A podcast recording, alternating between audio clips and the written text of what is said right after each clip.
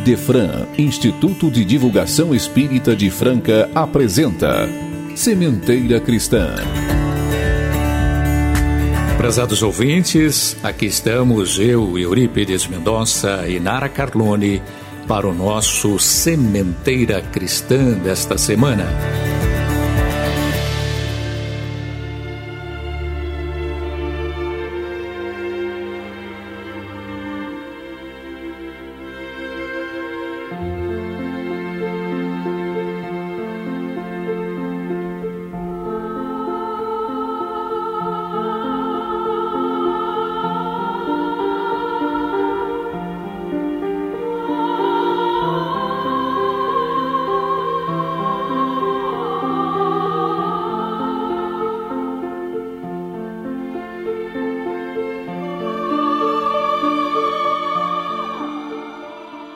Do céu, que nos dá carinho, bondade e luz, ser louvado, Senhor, no sementeira cristã, que o recebe em nome de Jesus. Agradecemos em prece, cantando de gratidão, o lar, a saúde, o pão, a roupa que nos aquece, o professor que nos guia, a escola, o caminho, a fonte, o sol na paz do horizonte, nossa luz de cada dia. O orvalho, o perfume, o vento, as árvores generosas, a chuva, a canção, as rosas e os astros do firmamento.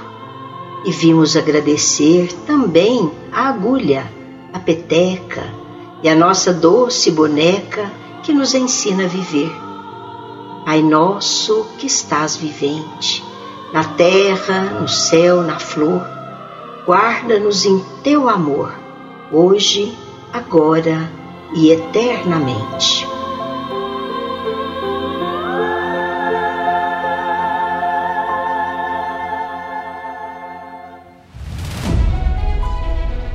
Sementeira Cristã apresenta Livro Aberto Respostas que esclarecem nossas dúvidas. Na sessão Livro Aberto, vamos destacar a questão 287 de O Livro dos Espíritos. Pergunta: Como a alma é recebida na sua volta ao mundo dos espíritos? Resposta: A do justo como irmão bem-amado e longamente esperado, a do mal como um ser que se despreza.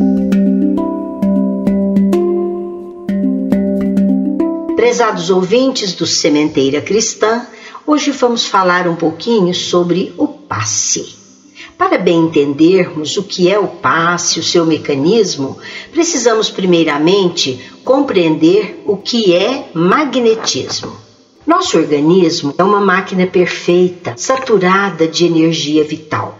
Esta energia ou força magnética envolve nosso organismo, formando a aura psíquica. Algumas pessoas, por terem mais facilidade em emitir através da vontade esta força magnética, são chamadas de magnetizadores. O magnetizador profissional que desenvolveu a capacidade de transmissão de sua energia magnética não será assunto do nosso interesse. Nós vamos nos preocupar aqui com os intérpretes da espiritualidade superior, os passistas, que desenvolvem em si a capacidade de transmitir aos enfermos as energias emanadas dos espíritos benfeitores. Então, vamos à questão: o que é o passe? O passe é a transmissão de energias espirituais conduzidas pelas entidades superiores ou mensageiros de Jesus através do passista a fim de beneficiar o paciente. O passe ou poder de transmissão do fluido magnético constitui uma emanação controlada da força mental sob a alavanca da vontade. Pelo passe, que deve se basear no divino manancial da prece, pode-se soerguer a vontade enfraquecida de outrem a fim de recompor o equilíbrio indispensável. Diz André Luiz: O passe é apoio eficaz a todos os tratamentos. É agente eficaz contra dificuldades no campo da alma. É asepsia para o espírito. É um dos mais legítimos complementos da terapêutica usual. Devemos entender que a mediunidade curativa como estamos falando do passe, se reveste da mais alta importância, desde que alicerçada nos sentimentos de fraternidade. Assim, aquele que deseje desenvolver as forças peculiares ao trato da saúde humana é aconselhável a observação das condições morais, físicas e espirituais, bem como o conhecimento doutrinário o conhecimento do mecanismo e técnicas do passe, a fim de facilitar o seu trabalho e conseguir resultados satisfatórios. O passe é um auxílio aplicável sem qualquer contraindicação. É sempre valioso no tratamento de enfermos de toda classe, homens, mulheres, crianças, mas é dever de todo médium passista em qualquer situação e qualquer tempo, buscar na prece o fio de ligação com os planos mais elevados, porquanto, através da oração, contará com a presença de instrutores que o ajudarão na extensão do bem, utilizando-lhe os recursos. Isto porque as técnicas devem basear-se na simplicidade, discrição, e na ética cristã e compreender que as bases do trabalho devem estar associadas à concentração, à prece e à irradiação, para que essa transfusão de energias fluídicas facilite o fluxo e a transmissão. O mecanismo do passe se dá da seguinte maneira: o passista é o medianeiro ou representante da espiritualidade à frente do enfermo. Pela vontade, ele emite o fluxo energético em direção ao paciente que deseja auxiliar. O fluxo energético obedece à ação da vontade e recebe também o auxílio das entidades espirituais para a composição dos fluidos restauradores. Estabelecida a ligação entre o paciente e o socorrista, forma-se um elo de forças, ainda imponderável para o nosso mundo. E a esfera superior verte o auxílio na medida dos créditos de um e de outro. O seu pensamento é a força que, devidamente orientada, irá determinar situações favoráveis ao equilíbrio orgânico. A forma correta de aplicação utilizada pela doutrina espírita é a imposição de mãos. Inclusive, devemos excluir a ideia de que a imposição de mãos seja um ritual criado pela doutrina espírita. Afirma Leon Denis que os pontos extremos do corpo têm facilidade para emanação das energias psíquicas para irradiação. Então, cientificamente, a imposição de mãos facilita o fluxo e a transmissão dessas energias. Então, a exemplo de Jesus, nós impomos as mãos sobre a cabeça do paciente, explicando também que é nesta região que se localiza o ponto de ligação entre o corpo material e o campo espiritual pois o cérebro é o órgão que expressa a mente, o espírito. Com a proposta de simplicidade, evitar o formalismo e as atitudes constrangedoras ou práticas esdrúxulas que fogem à descrição doutrinária, gerando condicionamentos e interpretações errôneas de sua aplicação. Lembramos ainda que não há necessidade de incorporação mediúnica, nem de aconselhamento ao paciente, o que poderá ser feito depois, se for o caso. O passista deve estar ciente de que tal aplicação deve ser silenciosa, com unção cristã, associando ao máximo possível as suas energias às do mundo espiritual, para maior eficiência no socorro prestado.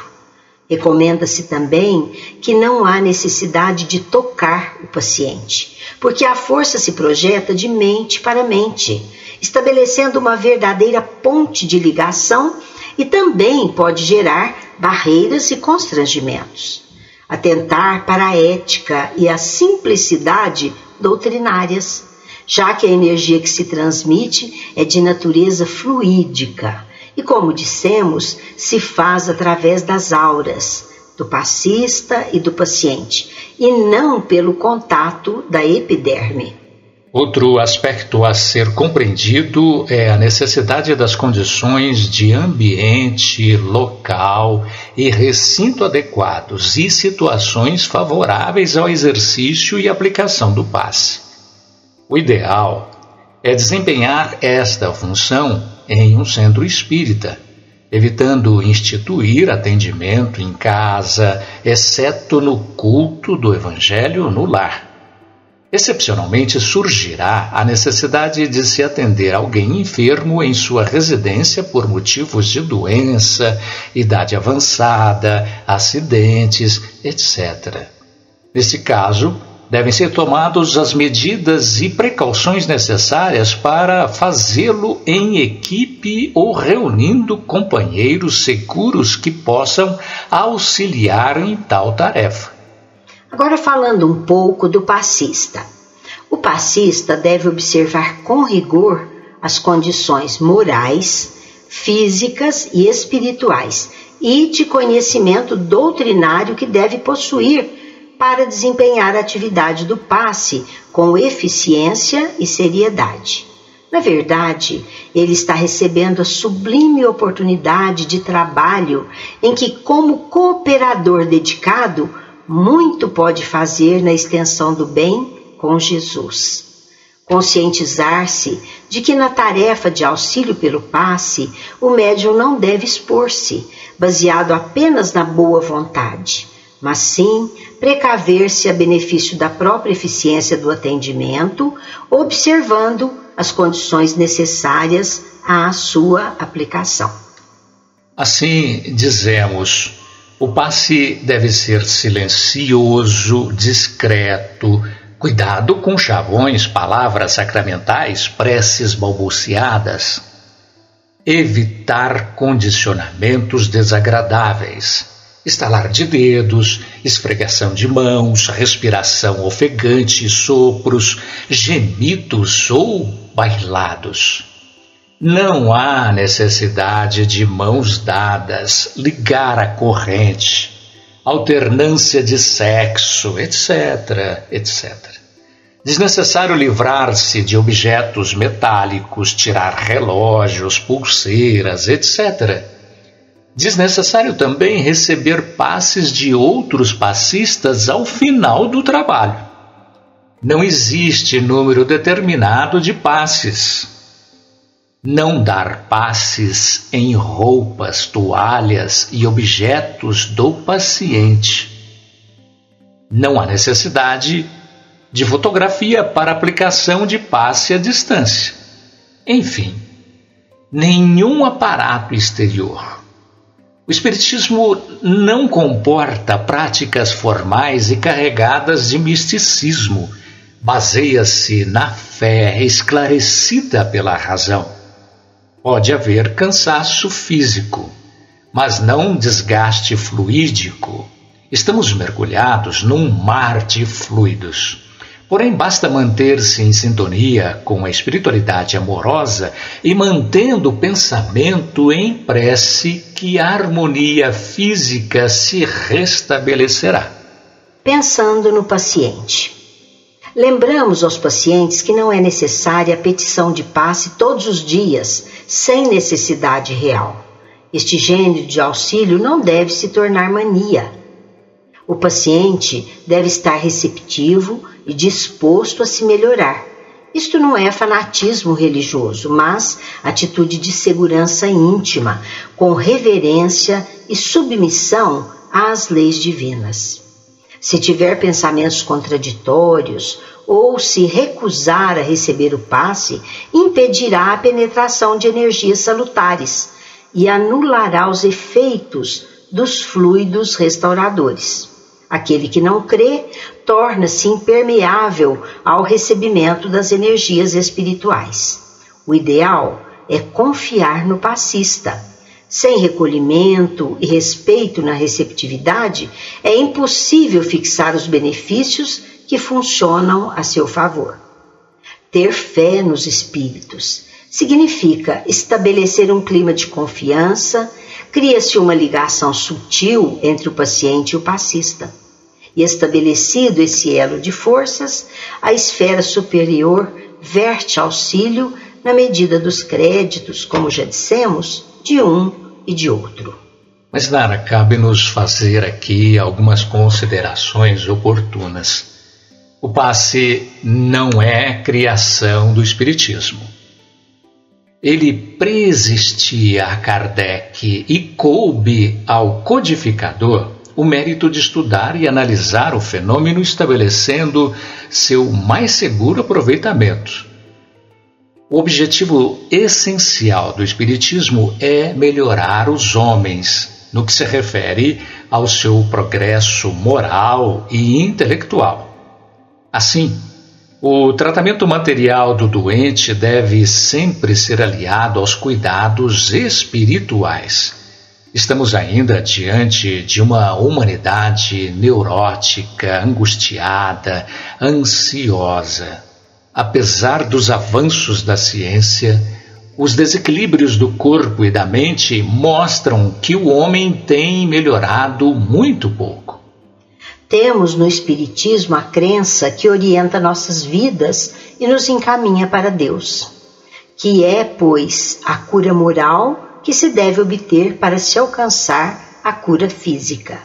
Uma reflexão séria sobre si mesmo, afirmamos, é a única forma eficaz que nos libertará dos males físicos e dificuldades materiais tão presentes em nossas vidas.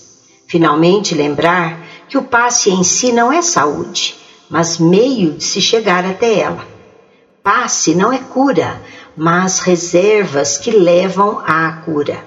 Jesus curou, os apóstolos curaram, inúmeros médiuns têm promovido curas, porém sabemos que para que isto ocorra, o mais importante é o corretivo espiritual, que nos libertará das enfermidades do corpo e do espírito.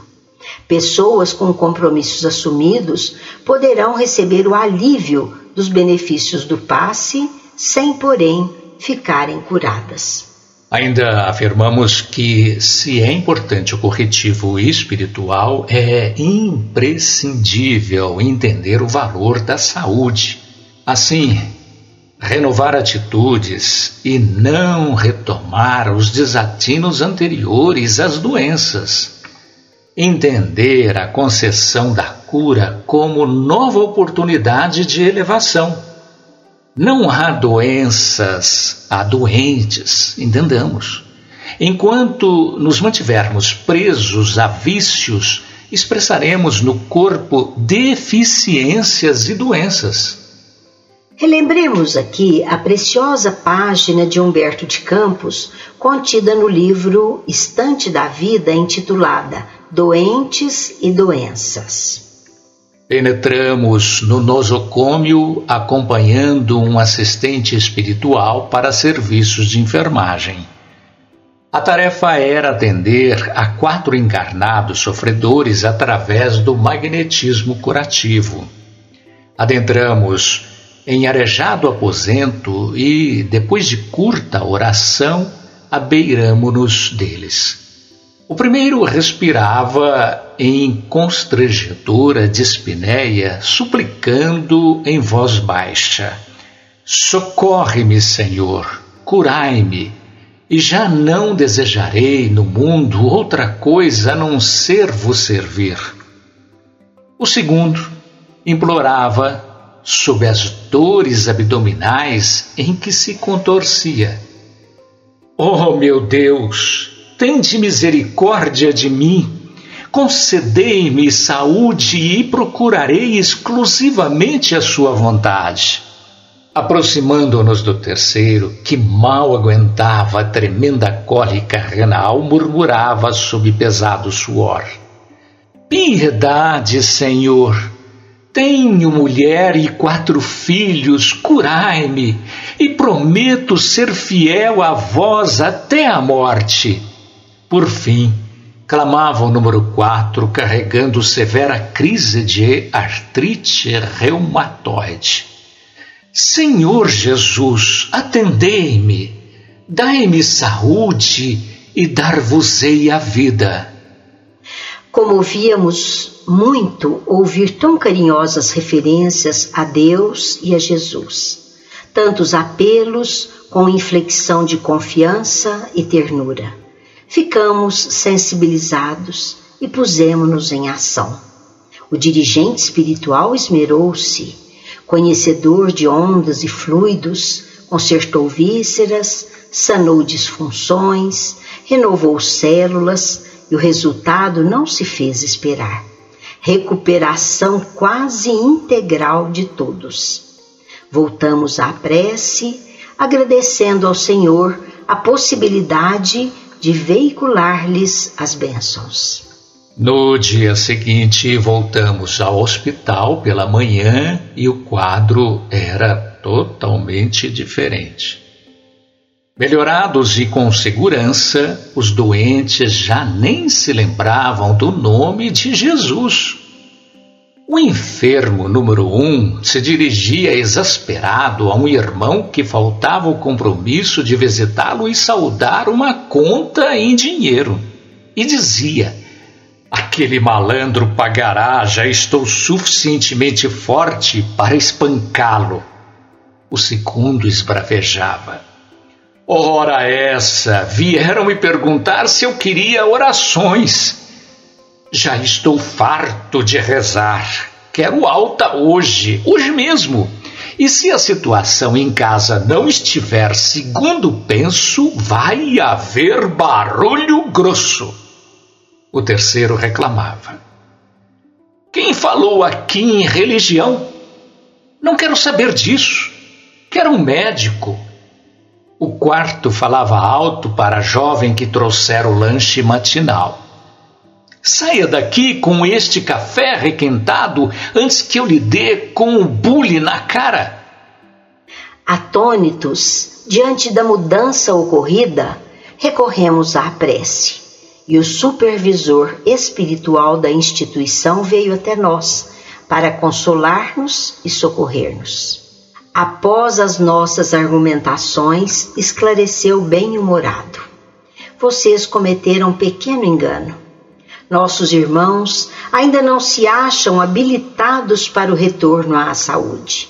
É imprescindível baixar a taxa das melhoras efetuadas. E, sem delongas, o superior podou energias aqui, diminuiu recursos ali, interferiu em determinados centros orgânicos e, com surpresa para o nosso grupo, os irmãos enfermos, com ligeiras alterações de melhora, foram restituídos ao estado anterior. Concluindo, podemos afirmar que o passe como transfusão de energias altera o nosso campo celular, sim. A força magnética do passista interpenetra nas fibras microscópicas das células, restaurando as enfermas e revitalizando as sãs proporcionando o restabelecimento mais rápido dos tecidos. Assim, ainda no socorro magnético, devemos nos lembrar que a tarefa é de solidariedade pura, com ardente desejo de ajudar sempre sob a invocação da prece. É importante não esquecer de que onde surjam a humildade e o amor, o amparo divino é seguro e imediato. Jesus impunha as mãos nos enfermos e transmitia-lhes os bens da saúde. Seu amoroso poder conhecia os menores desequilíbrios da natureza e os recursos para restaurar a harmonia. Nenhum ato do Mestre é destituído de significação. Atualmente, temos de novo o movimento socorrista do plano invisível através da imposição de mãos. Os passes, como transfusões de forças psíquicas, em que preciosas energias espirituais fluem dos mensageiros do Cristo para os doadores e beneficiários, representam a continuidade do esforço do Mestre para atenuar os sofrimentos do mundo. Seria audácia por parte dos discípulos novos a expectativa de resultados tão sublimes quantos os obtidos por Jesus. O Mestre sabe, enquanto nós estamos aprendendo a conhecer. É necessário, contudo, não desprezar-lhe a lição, continuando por nossa vez a obra de amor através das mãos fraternas. Em nosso momento musical de hoje, vamos ouvir a música Um Toque de Amigo, composição do grupo GAN contida no CD Alegria Cristã, canta Maurício Keller.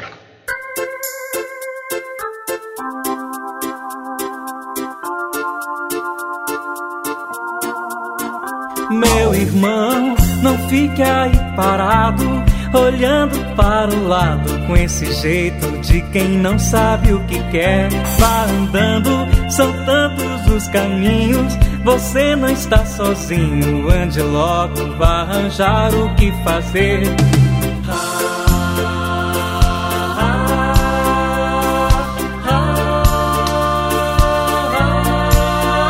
Vá, ajude a todos que precisam do abraço de um amigo, de um sorriso e do que mais você puder, pois nós todos temos um compromisso e ao lado do Cristo, com vontade, lutaremos para vencer.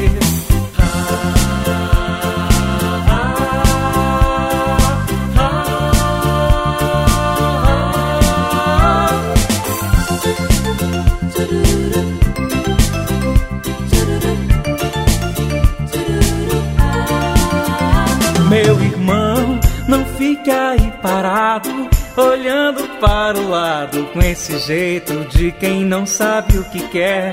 Vá andando, são tantos os caminhos. Você não está sozinho, ande logo, vá arranjar o que fazer.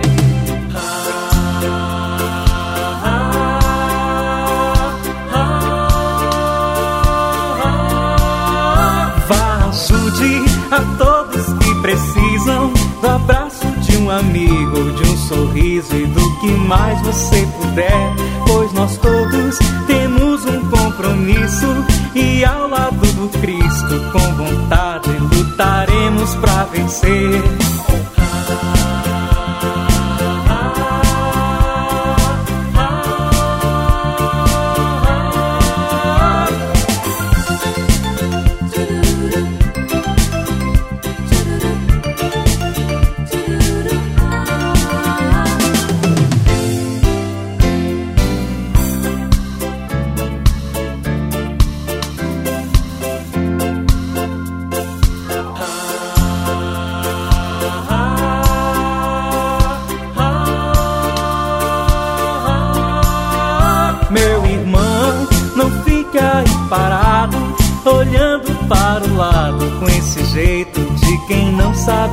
Quer.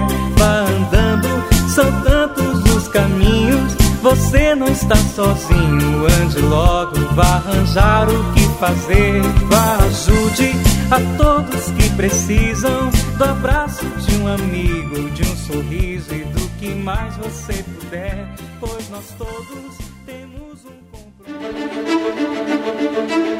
Sementeira em Foco.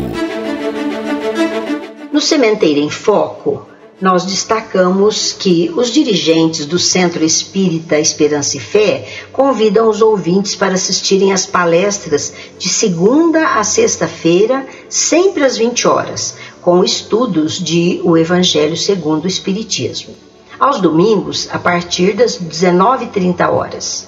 Centro Espírita Esperança e Fé, Rua Campos Sales, 1993, Centro, em Franca.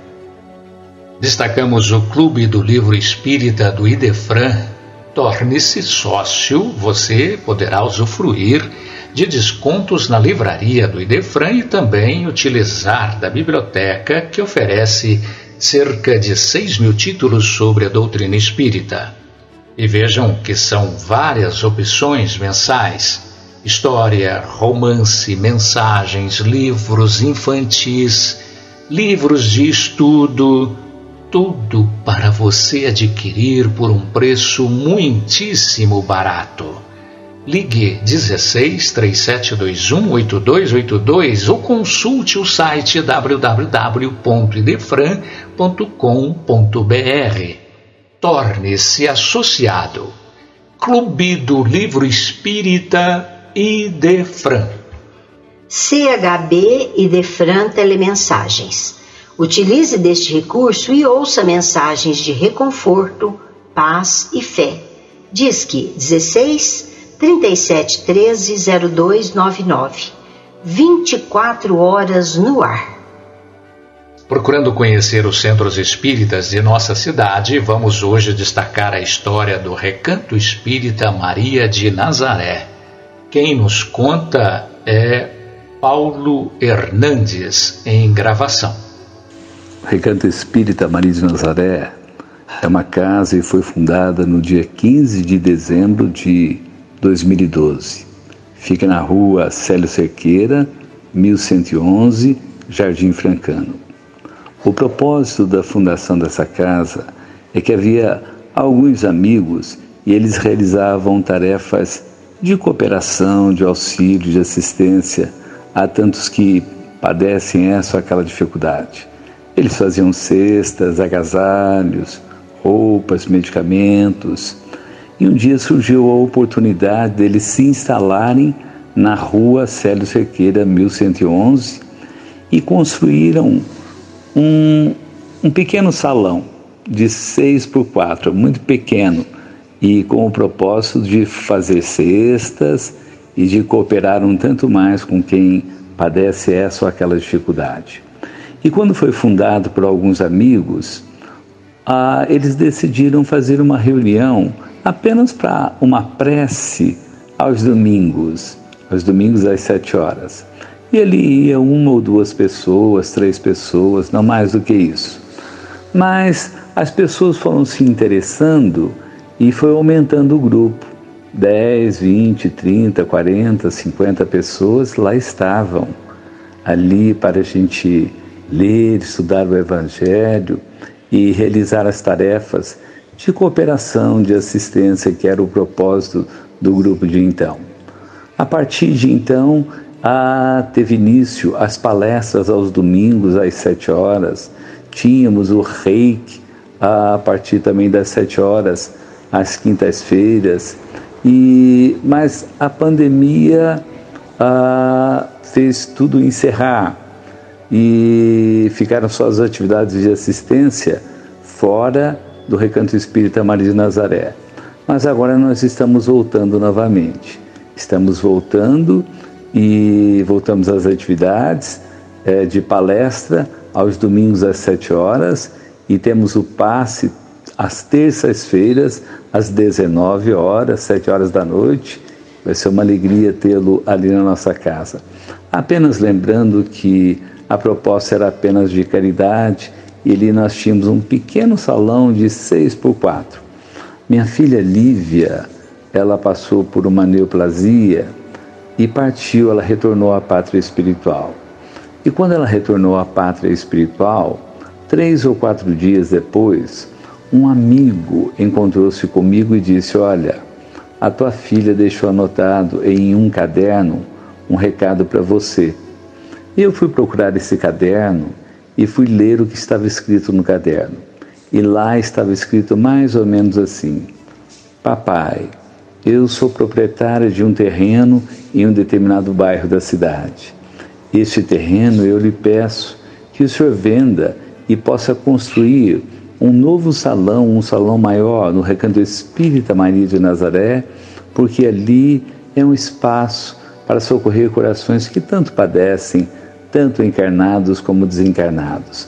E assim, atendendo à recomendação da minha filha, nós fizemos, nós ampliamos o recanto espírita Maria de Nazaré e com muita alegria o grupo segue, cooperando, auxiliando, ainda que de forma singela. Seguimos para hospitais, seguimos todos os domingos para residências onde moram, às vezes é só aquela dificuldade e buscamos cooperar dessa ou daquela forma.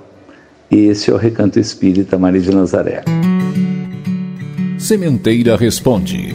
Esta sessão é dedicada a questionamentos de ouvintes. Participe! radioidefran.idefran.com.br No Sementeira Responde, vamos atender a nossa prezada ouvinte Rejane Martins, que perguntou à equipe do Idefran: Quais são os livros básicos do Espiritismo? Quem responde é nossa companheira Sônia Lúcia Rodrigues. São cinco os livros básicos do Espiritismo: o Livro dos Espíritos, o Livro dos Médiuns, o Evangelho segundo o Espiritismo, o Céu e o Inferno e a Gênese. São também conhecidos como o Pentateuco e constituem a codificação da doutrina espírita. Faremos uma breve síntese sobre estes livros. O Livro dos Espíritos. Ele fala sobre a imortalidade da alma, a natureza dos espíritos e suas relações com os homens, as leis morais, a vida presente, a vida futura e o porvir da humanidade, segundo os ensinos dados por espíritos superiores através do concurso de diversos médiums e codificado por Allan Kardec. O Livro dos Espíritos foi lançado por Allan Kardec em 1857 é o principal livro da doutrina espírita. Podemos chamá-los de espinha dorsal, pois sustenta todas as outras obras doutrinárias. Divide-se em quatro partes: as causas primárias, o mundo espírita ou dos espíritos, as leis morais e esperança e consolações. O livro dos médiuns ele contém o ensino especial dos espíritos sobre a teoria de todos os gêneros de manifestações espirituais, os meios de comunicação com o mundo invisível, o desenvolvimento da mediunidade, as dificuldades e os tropeços que se podem encontrar na prática do espiritismo. Constitui um segmento de O Livro dos Espíritos, sendo obra de indispensável leitura para todos os médiums teve seu lançamento em 1861. O Evangelho segundo o Espiritismo. Nesse livro você vai encontrar as explicações das máximas morais de Jesus, em concordância com o Espiritismo e suas aplicações diversas circunstâncias da vida. É muito conveniente utilizá-lo em leituras diárias, tanto de forma ordenada quanto aleatória, para encontrarmos ensinamentos de muita luz embasados nas máximas de Jesus, também nos auxiliando na elevação de nossas vibrações. Ele foi editado em 1864. Esta obra pode ser entendida como a parte moral da doutrina espírita.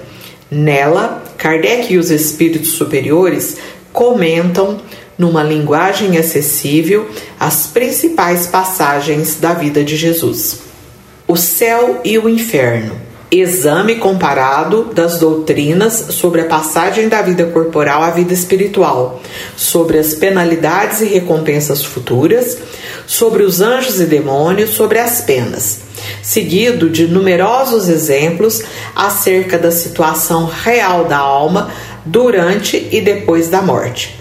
Kardec lançou este livro em 1865, através da evocação dos espíritos de pessoas das mais diferentes classes sociais, crenças e condutas, ele demonstra-nos como foi a chegada e a vivência espiritual destes seres após o seu desencarne. A Gênese.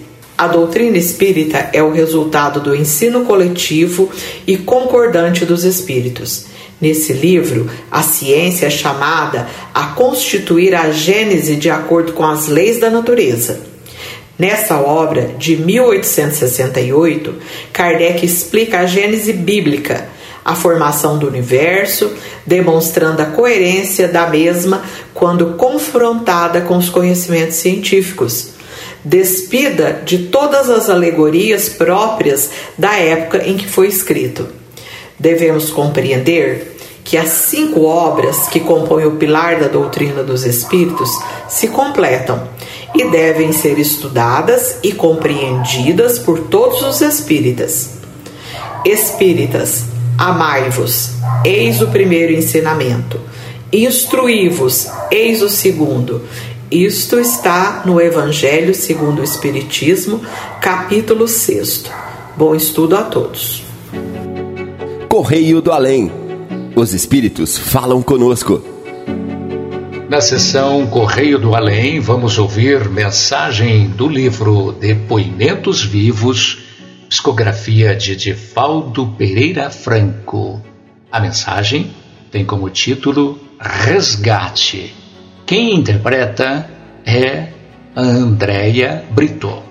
Pedem os instrutores espirituais que eu conte a minha experiência que é semelhante a muitas, mas que me trazem as marcas mais profundas do horror. Chovia desde cedo na cidade de Santos. O dia, que era comumente belo, estava revestido de ventos e temporais.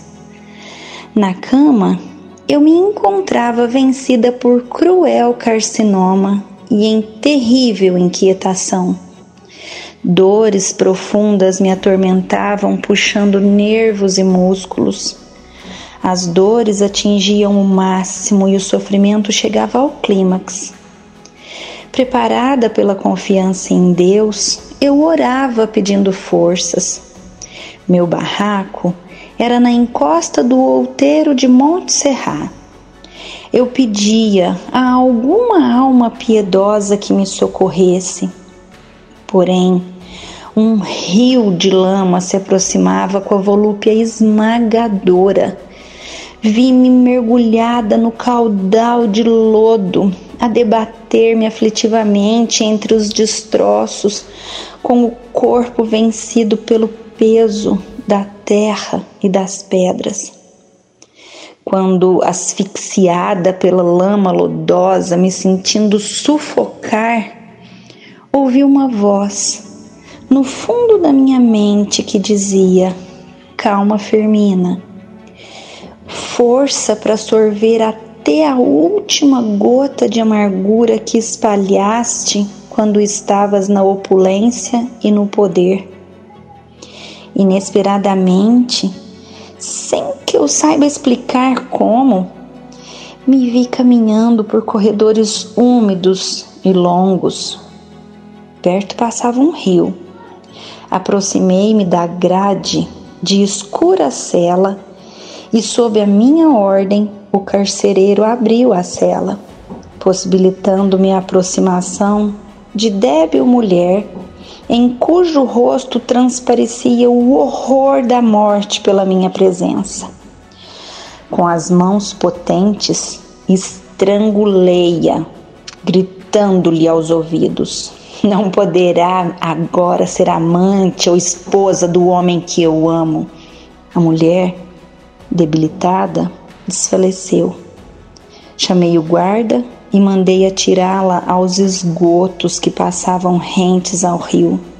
Voltei carregando a alma com satisfação. Eu sorria. Inesperadamente, após essa lembrança, Retornei ao estado anterior, isso é, a debater-me na asfixia da umidade do lodo. Sem compreender o que ocorria, eu ouvi novamente a voz na minha mente: Filha, estás livre. Acabas de recuperar o débito ante a própria consciência. Venha recomeçar a vida outra vez. E por isso eu venho atendendo aos nossos instrutores para dizer: suportem o sofrimento com paciência. As dores de hoje são resgates de ontem. É tudo quanto posso vos dizer. Confiem. Pensadores e suas reflexões. Na sessão Pensadores e suas reflexões, vamos ouvir Divaldo Pereira Franco orientando o que devemos fazer nos momentos difíceis da vida.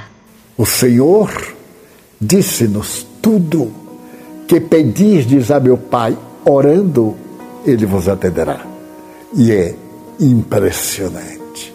Quantas vezes na minha larga existência, um momento difícil, grave, e eu dou este grito de socorro.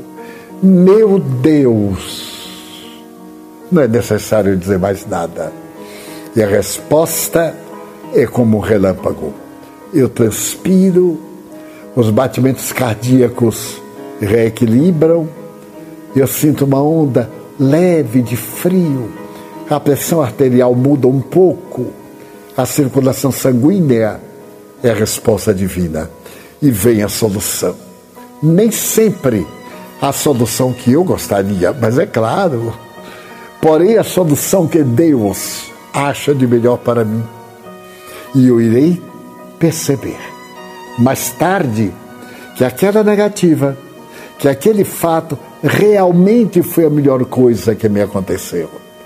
Outras vezes, quando a coisa acontece como eu gostaria, constato depois que não foi tão bom, que não foi tão compensador. E então eu me entrego à divindade. És todas as tuas mãos, Senhor, de minha vida apiada-te de mim. Vamos dizer isso.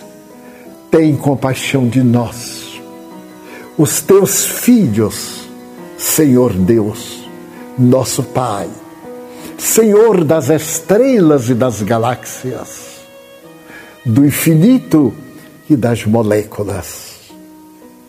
Tem compaixão da nossa pequenez e vermes pensantes e ajuda-nos a entender o inextricável das leis universais. Somos teu filho e nos criaste para a glória celestial. Através de Jesus, nosso modelo, nosso guia, estendamos o amor nestes dias difíceis. Amemos mais ao nosso filho especialmente aquele que não nos é muito simpático, a nossa filhinha rebelde, a nossa esposa cansada, ao nosso marido renitente, viciado, que está cansado de ficar em casa e está descarregando em nós. Cuidado, muito cuidado. Não estamos acostumados a viver em família. E os casos graves de agressão doméstica estão aumentando muito por causa da irritabilidade dos parceiros dentro de um apartamento muito pequeno, da inquietação das crianças. Vamos aprender a viver em família e agradecer a Deus estarmos vivos. Sobretudo, sermos lúcidos. E, se for possível, não será pedir muito. Tome do livro de sua religião, ou do Evangelho, o texto do Novo Testamento, segundo o Espiritismo. Abra e leia em meio tom com a família reunida. A família que ora permanece unida. A família que ora ama. A família que ama ora. Quem ora e ama é profundamente feliz. Aceite, alma querida, o coração do seu velho amigo e companheiro de luta.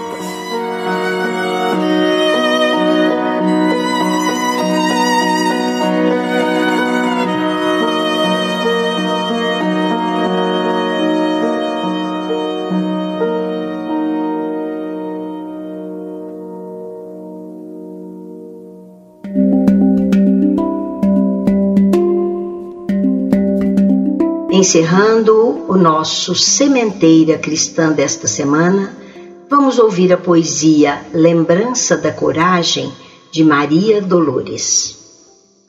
Entre as lutas da existência, quando a estrada te pareça um campo de sombra espessa, sob tormenta a rugir, não temas, segue adiante, cumpre os encargos que levas, lembra que a luz rompe as trevas, descortinando o porvir. Nesses instantes amargos, por maior a dor terrena, guarda a fé que te acerena, não te lastimes em vão.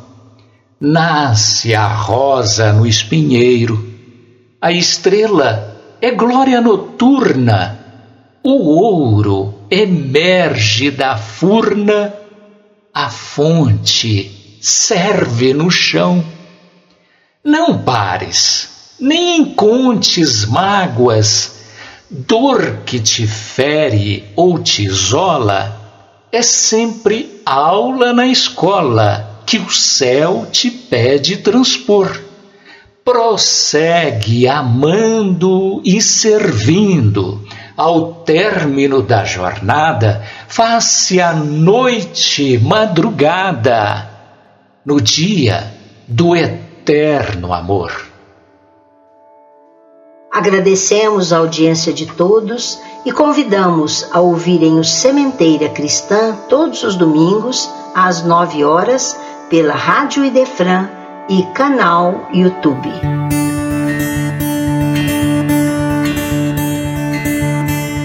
Idefran apresentou Sementeira Cristã.